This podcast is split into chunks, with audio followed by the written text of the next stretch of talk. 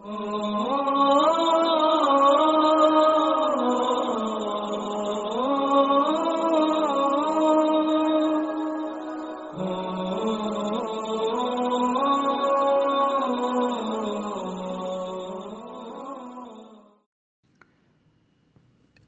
número 2. Assalamu alaikum, pessoal. Hoje nós vamos falar um pouco sobre como ocorriam as revelações. Consta que o início das revelações aconteceu em forma de sonho. O profeta, que a paz de Deus seja com ele, sonhava e no dia seguinte aquilo que ele tinha sonhado se tornava realidade. Às vezes acontecia do anjo vir em forma humana e falar com ele, e aí ele entendia tudo o que era dito.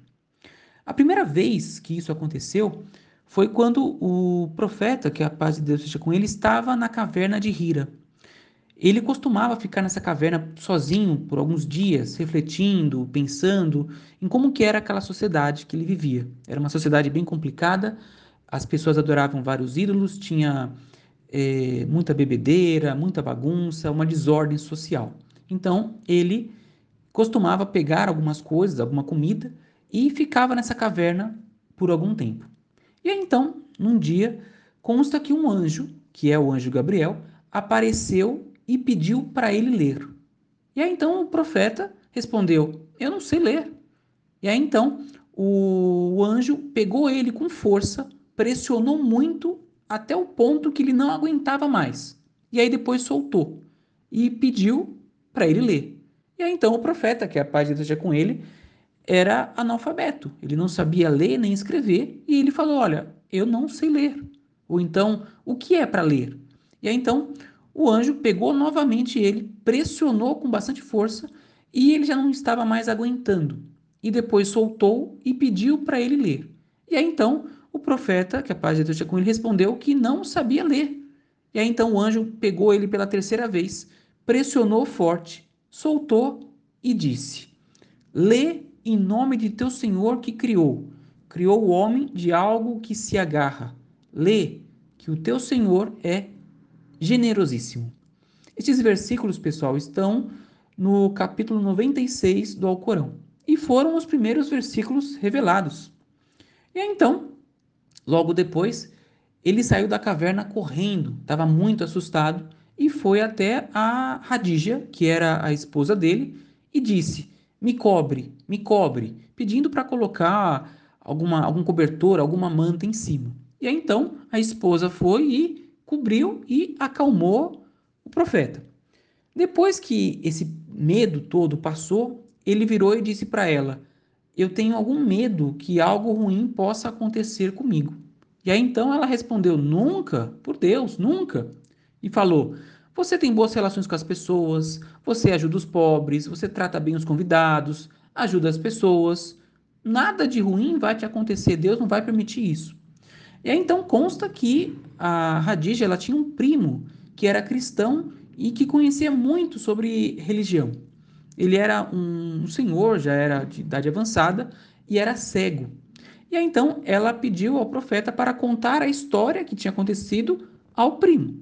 E aí o profeta foi e contou tudo o que tinha acontecido.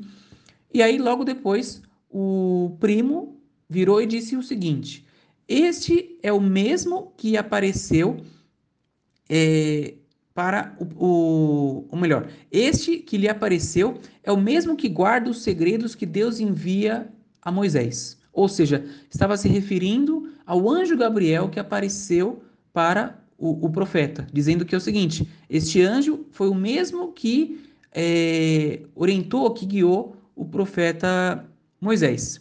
E aí ele continuou: Eu gostaria de ser jovem e viver até o momento em que o seu povo vai te expulsar.